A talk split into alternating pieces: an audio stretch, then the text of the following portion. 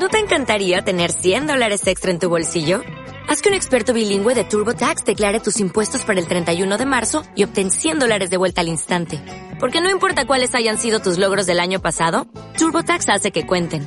Obtén 100 dólares de vuelta y tus impuestos con 100% de precisión. Solo con Intuit TurboTax. Debes declarar para el 31 de marzo. Crédito solo aplicable al costo de la presentación federal con TurboTax Full Service. Oferta sujeta a cambios o cancelación en cualquier momento.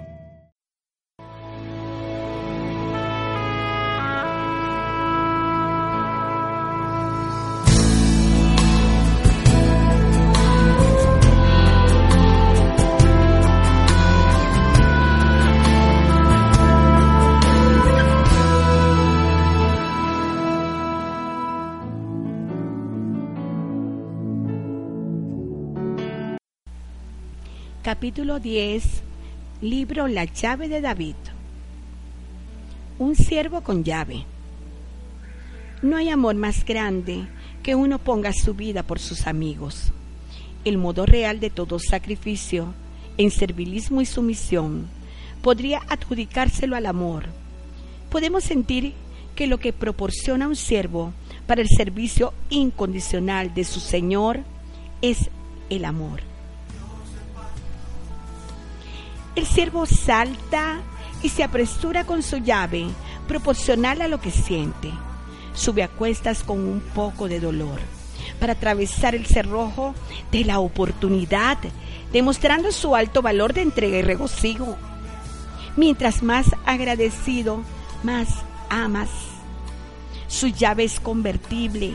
Jamás imaginaría que dada su autoridad sacrificante, se convertiría en siervo de lo que valora y es capaz de demostrar, aun dándolo todo para hacer valer su derecho, que es digno de portar la llave del mayordomo.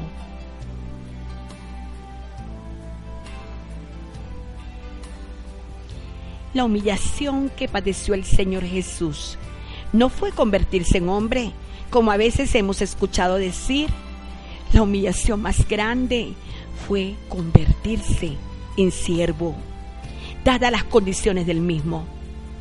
Cuando definimos a un hombre o mujer que está trabajando para Dios, es llamarle siervo o sierva, sin medir las profundidades de esta palabra, tan espectacularmente dispuesta a enaltecernos así como se humillaría la persona de quien se habla.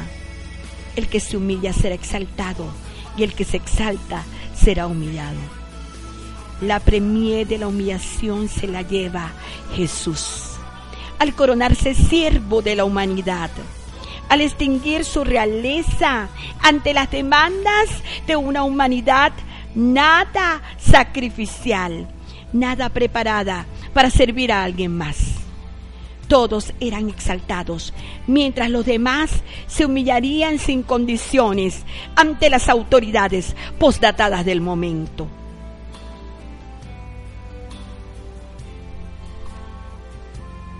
Se humillaba el siervo ante el siervo menos siervo.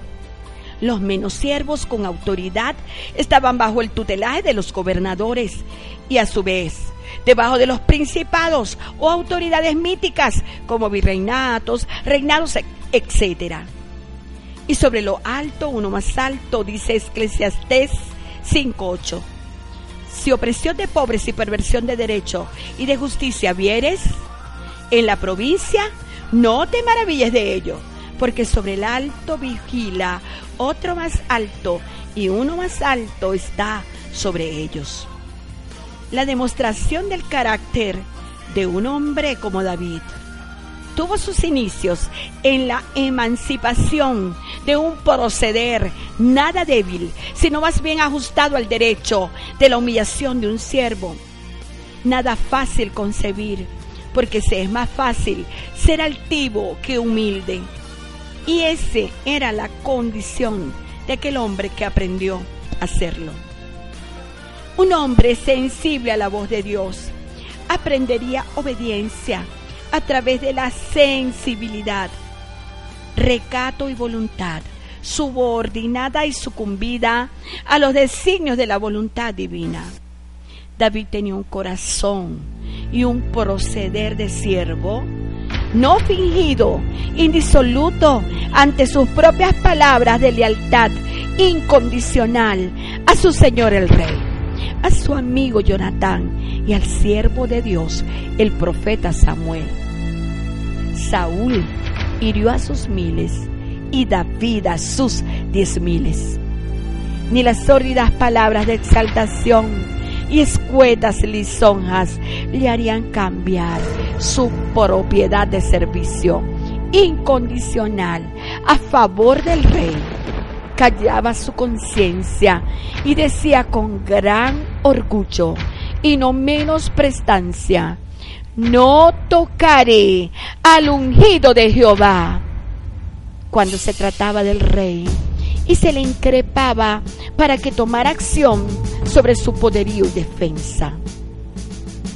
David se consideró siervo hasta lo sumo, siervo, como un animalito con sed y hambre de justicia insaciable, pastor y siervo ante los cielos que le veían, y valorizador de las ovejas de su padre aunque el ojo avisor no estuviera escondido tras las montañas, tras las riberas o simplemente tras las palabras. ¿Dónde dejaste esas pocas ovejas que cuidas? David se sabía fiel, fiel y leal a sí mismo. Su servilismo no era con los demás, era consigo con sus creencias, Él era un servidor divino. Jesús miraba las ovejas de su Padre con compasión, como ovejas sin pastor, desperdigadas por los campos de este mundo, y tuvo compasión. Quiso reunirlas como la gallina que reúne a sus polluelos y ellas no quisieron. Su dote de siervo se hace cada vez menos reticente y más cumbre arriba. El fragor es mayor, es convencerlas, sacarlas, juntarlas y salvarlas a campos seguros.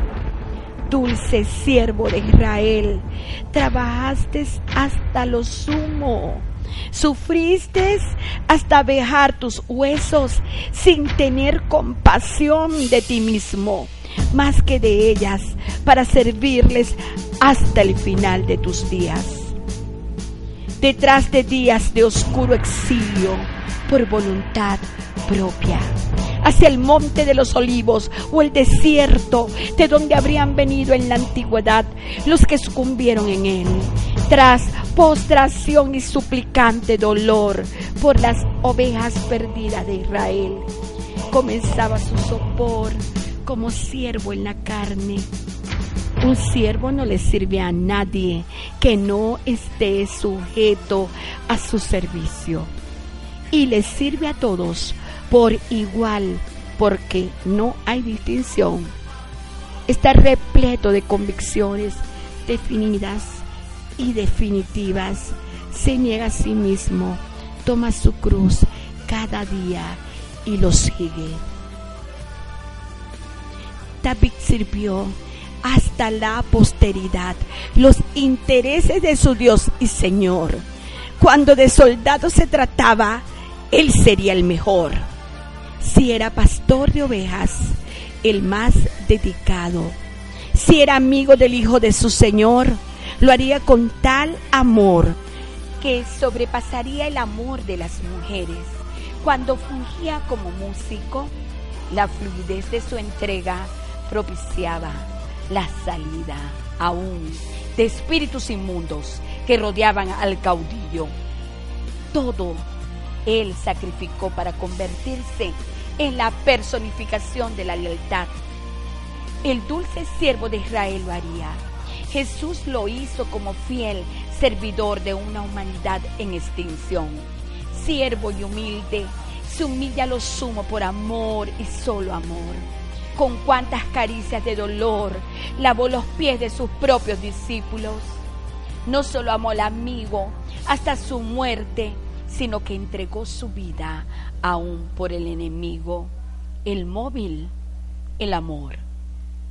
Lavó con anticipación los pies de quien sería su legado en la servidumbre del Evangelio de Salvación. Su servicio exhaustivo y completo hasta muerte de cruz convendría establecer la crucifixión como prueba indubitable de su servicio a la humanidad.